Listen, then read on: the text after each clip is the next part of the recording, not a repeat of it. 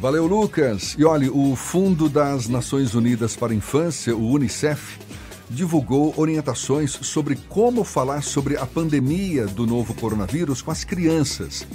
Para o organismo internacional, uma conversa aberta pode ajudar os pequenos a entender e a lidar com essa situação. Agora, estaria havendo uma separação entre os mundos adulto e infantil sobre a questão desse novo vírus? Isso pode deixar as crianças apreensivas. Os pequenos teriam condições intelectuais para tamanha compreensão? É sobre esse assunto que a gente mergulha agora um pouco mais, conversando com a psicóloga e educadora Valquíria Rodamilans, nossa convidada aqui no Isso é Bahia. Seja bem-vinda, dona Valquíria. Um bom dia para a senhora. Obrigada. Bom dia a todos, bom dia ouvintes. Bom como dia é que, a todos vocês. Como é que a senhora avalia o, o impacto dessa situação toda, dessa pandemia uhum. do coronavírus na cabeça de uma pessoa ainda em formação, Sim. como é o caso das crianças, e quais os cuidados que a gente deve ter ao falar sobre o assunto com elas? Sim, sim. Muito importante isso que você traz, porque, assim, na verdade, é, nós estamos vivendo um momento mais especial, né? Muito delicado, que é a pandemia, mas essa é uma questão que não é da agora. Essa é uma questão que a gente precisa se debruçar já há algum tempo, né? Porque há uma pouca delimitação entre o mundo adulto e o mundo da infância. E isso a gente é, na verdade, traz um contexto e consequências danosas para uma construção de um sujeito que está em formação. Né? Nesse momento, diria mais ainda, a gente vai ter que pensar em algumas orientações em relação a essa questão. Mas desde que o mundo é mundo, é, assim, existem muitas infâncias, né, gente? Existem, em função do contexto sociocultural, socioeconômico, do país que se vive, existem muitas infâncias, a forma que a criança está vivenciando essa cultura e está se constituindo como pessoa. Nesse momento existem pontos em comuns que é o mundo inteiro está debruçado e está em torno de uma inquietação que é a questão da pandemia e de consequências que é, são, digamos assim, ameaçadoras. Né? Nesse momento, eu acho que as crianças sofrem e muito porque as crianças precisam de simbolizações para entender o mundo. Elas precisam de é, estruturas, digamos assim, condições que lhe permitam organizar o tanto de informação que ela interage cotidianamente, né? E, no entanto, nós estamos vivendo medos muito reais, uhum. né? Ela, e sem anteparos, porque o que, que acontece? Esse adulto, é, por conta de também estar inserido nesse momento tenso, é, ameaçador, está é, para todos nós, né? Então, assim, é preciso que esse adulto pense a sua condição como, como informante, de que forma ele vai levar, de que forma ele vai estar tá trazendo as questões para dentro de casa, para esse diálogo tão fundamental nesse momento, porque a criança precisa de anteparo, ela não tem a mesma aparelhagem, aparelhagem psíquica que nós temos. E tem uma questão a mais nesse contexto todo, que é a, a questão da morte, não é Isso. verdade? Como é que aborda a questão da morte uhum. com uma criança? Como a senhora bem disse, são várias as infâncias, são muitas as infâncias. E certamente também a gente percebe, a, de, a partir de um determinado de uma determinada idade, a compreensão começa a ser mais. O discernimento da criança é, é mais perceptível. Tem um, um limiar, é, é, é a gente tem facilidade para. Teríamos. Como é que a senhora sugere para que a gente. É, exato, para identificar o, o momento certo para abordar questões mais delicadas como Vamos essas? Lá. Por isso que eu digo que esse momento é apenas exacerba aquilo que a gente precisa pensar, né? Cotidianamente as crianças têm questões, nos mostram, né? A gente aqui não escuta, não tem tempo de escutar, né? Atropelados que estamos por tudo que estamos vivenciando, pela invasão da tecnologia, que traz coisas boas e coisas difíceis, né? Mas enfim, é, essa criança precisa de instrumentalização para organizar. E o simbólico é muito importante, né? Então, o que, que a gente pode fazer, pai e mãe, né?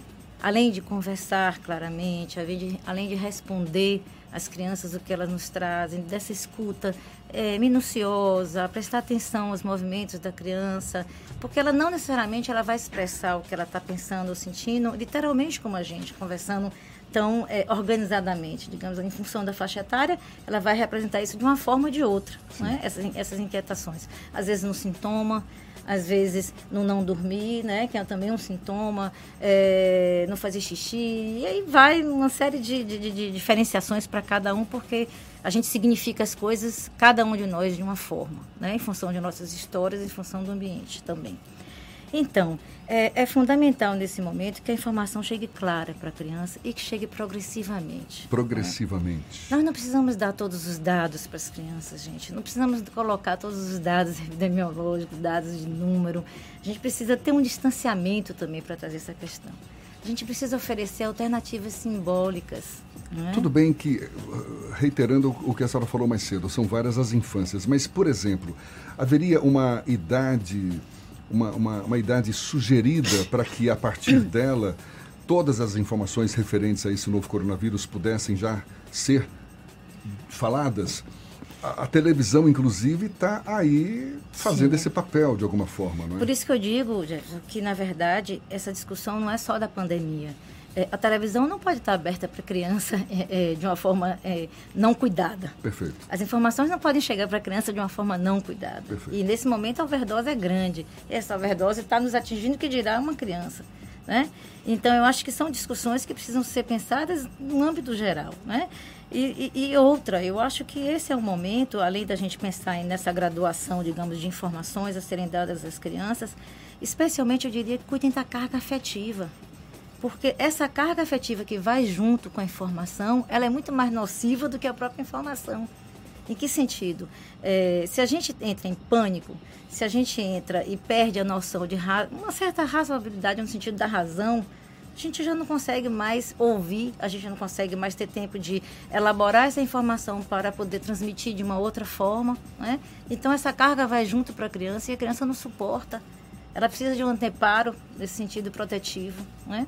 Agora, pense é, porque assim, quando a gente fala de várias infâncias, assim, se você pensar na criança é, de baixa renda, ela já está exposta a muitas outras questões desde sempre. É verdade. Né? As desigualdades trazem questões tão graves e assim, as crianças ameaçadas. As nossas privilegiadas, eu diria que nós, que nós somos nesse sentido, estão vivendo agora esse medo real né, que está tão ameaçador e tão próxima delas. Mas as outras crianças vivenciam isso há muito tempo em outros âmbitos. Né? Então, essa carga afetiva, essa carga.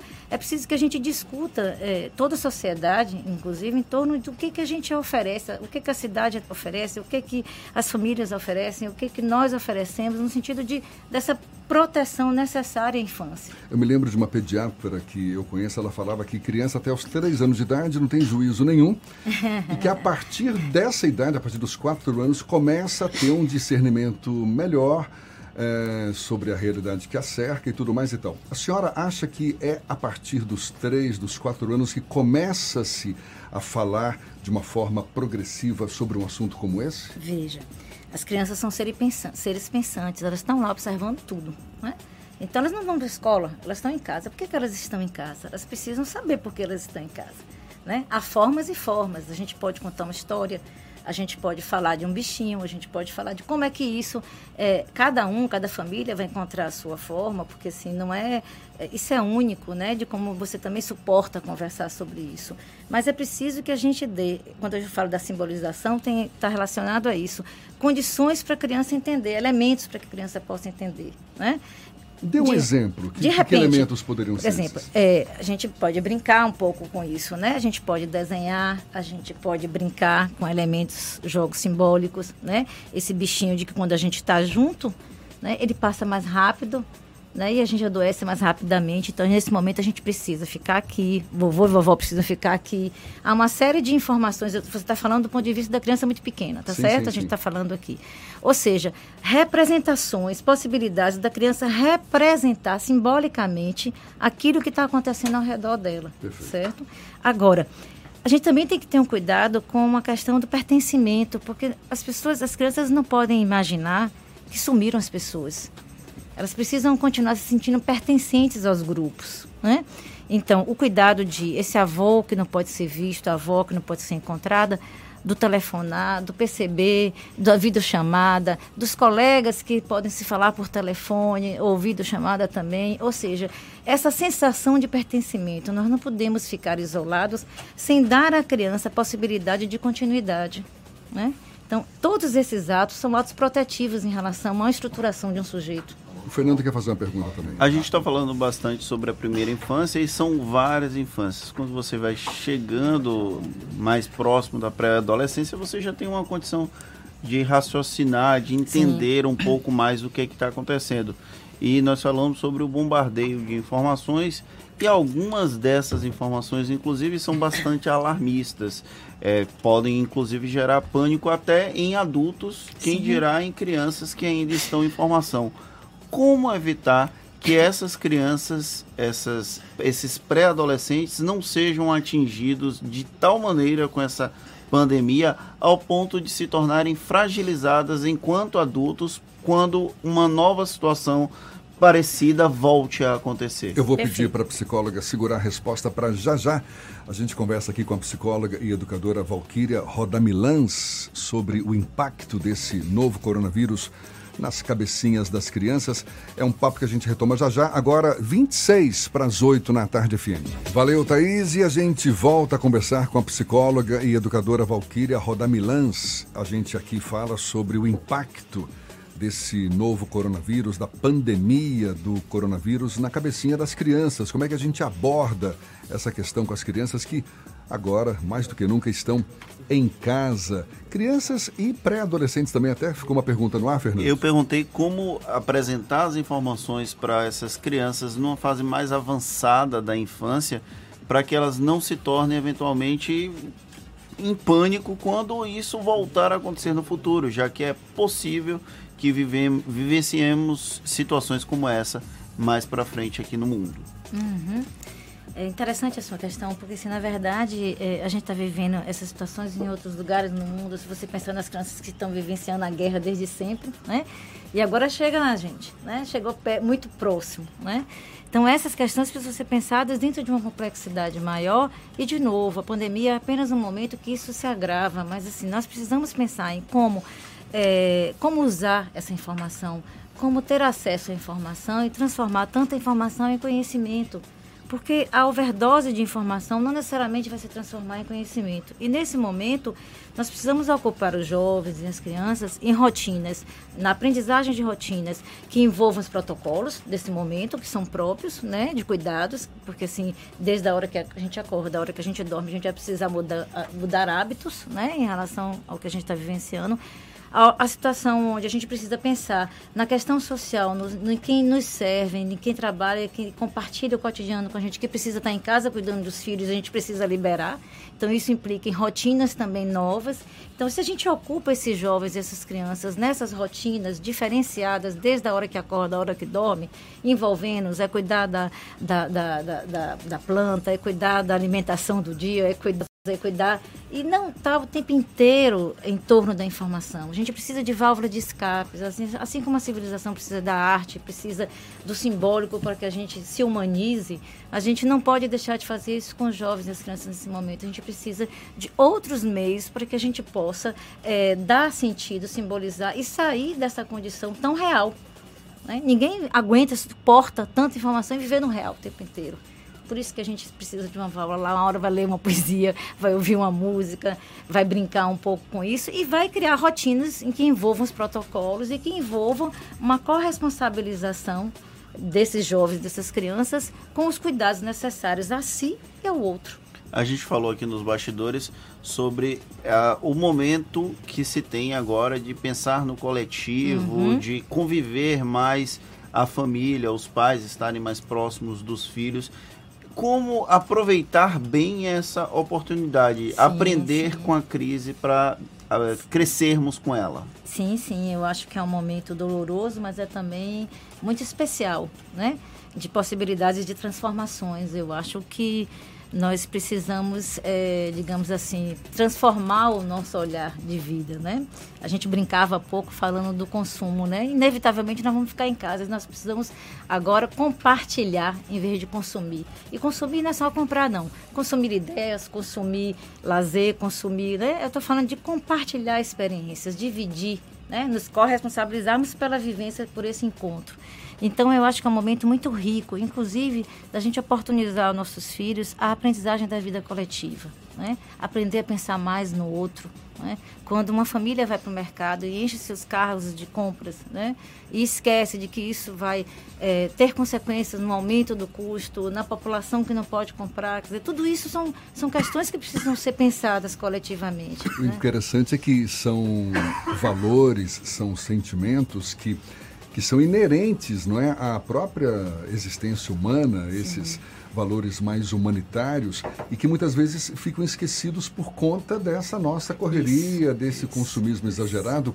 Ou seja, é uma grande oportunidade para a gente rever os nossos uhum, valores uhum. num momento como esse. Eu penso que a gente vai sair fortalecido sim, sim. de uma situação como essa, não?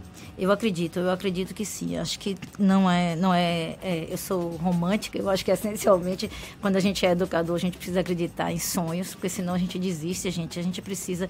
O grande papel da escola e dos pais é instrumentalizar as crianças para construir um mundo melhor. E se a gente não tiver sonho, a gente não faz isso. Claro. Né?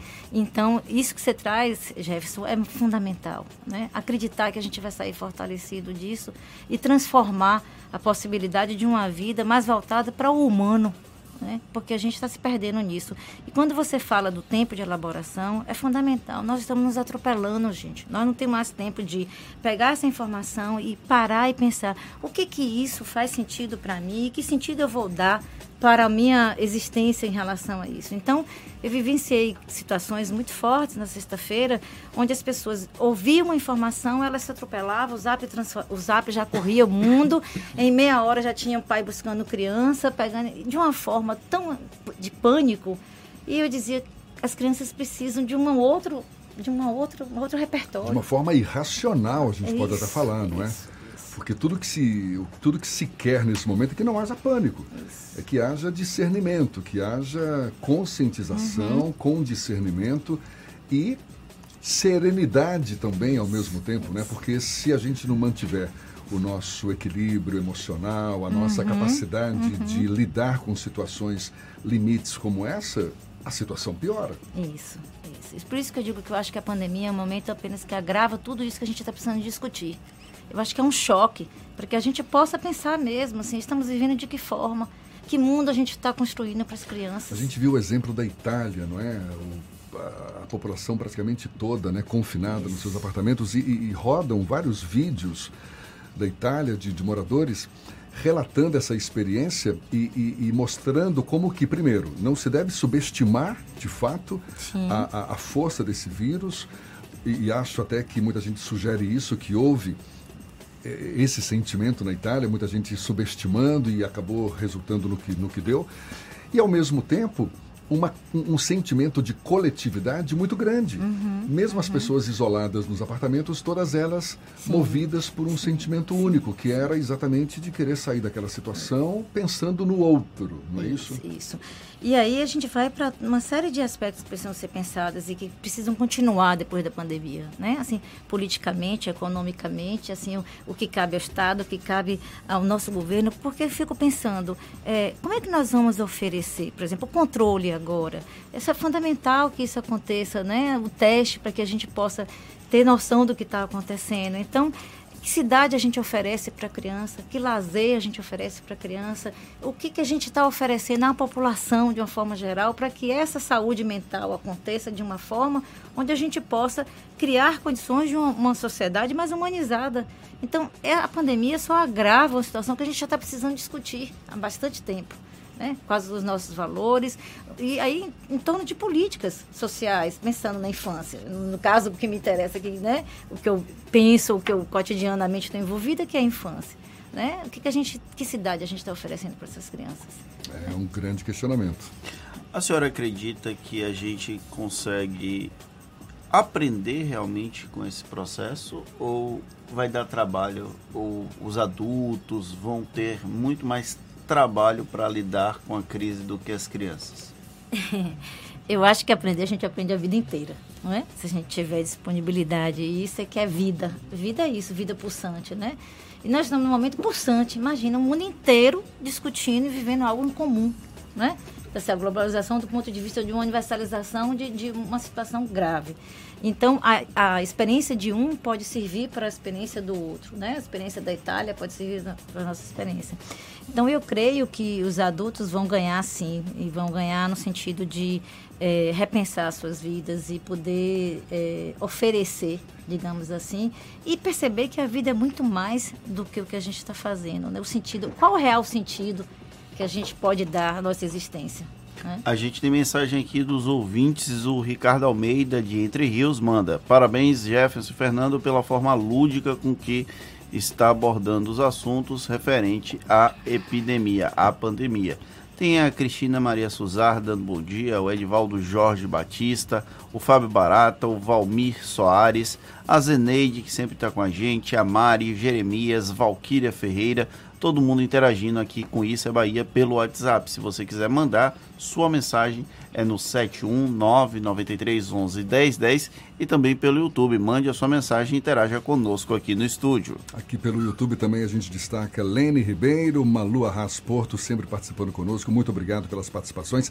O Fernando perguntando se a gente teria mais dificuldade para aprender do que as próprias crianças, a gente aprende, inclusive, muito com as próprias crianças, Isso, não é verdade? Fantástico. Elas são sim, professores sim. nossos no nosso Isso. dia a dia, não é? É, aí, Fernando, depende muito do ponto de vista de como a gente olha a vida, né? Assim, como é que a gente olha a criança? Se a gente entende que a criança é um sujeito sócio-histórico, se a gente entende que ela produz cultura e ela é produzida na cultura, a gente vai ver de uma outra forma a gente vai aprender. Se a gente acha que nada, esse menino pequenininho é bobo, não, tá, né? não tem o que aprender. Então, assim, de novo, eu acho que a nossa posição, valores, né, o tempo todo perpassando no sentido de como enxergamos esse sujeito que está em construção, né? Porque com certeza, se a gente se permitisse é uma escuta maior, gente, a gente aprenderia e muito com as crianças. As crianças rompem, como a arte, os loucos, elas rompem com essa coisa tão automática que a gente está vivenciando. Então elas quebram e nos levam para outros lugares onde a gente precisa repensar. Novos questionamentos. Isso. Olha, muito obrigado. Que, que esse papo todo sirva, de fato, para que as pessoas revejam seus valores, aproveitem essa oportunidade para crescerem enquanto pessoas, valorizar mais o próprio coletivo, não é o sentimento do pertencimento, da coletividade. Isso é tudo que a gente quer. Eu, eu, tenho, eu tenho falado muito para pessoas mais próximas, nada de alarde, porque o alarde não vai nos ajudar. Ter consciência do que está acontecendo ao nosso redor é importante e procurar fazer o que é preciso fazer num momento como esse, sem alarde, sem pânico, sem desespero, não é? Sem sair por aí atropelando as coisas, para que a gente supere da melhor forma possível e possa colher novos frutos, sim, novos conhecimentos sim. a partir de agora e na melhor das hipóteses lá para frente também. Tem a Mariana Roda Milans que manda parabéns, Valquíria, muito lúcida.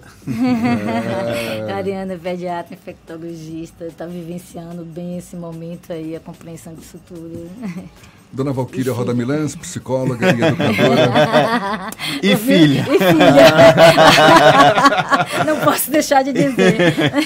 Um, e a mãe coruja, um beijo para ela. Um beijo para ela e para Liz, E olha, e um beijo para a senhora também. Muito obrigado, viu, pela Não, disponibilidade. Um prazer, um prazer. Espero ter servido e ter podido ajudar.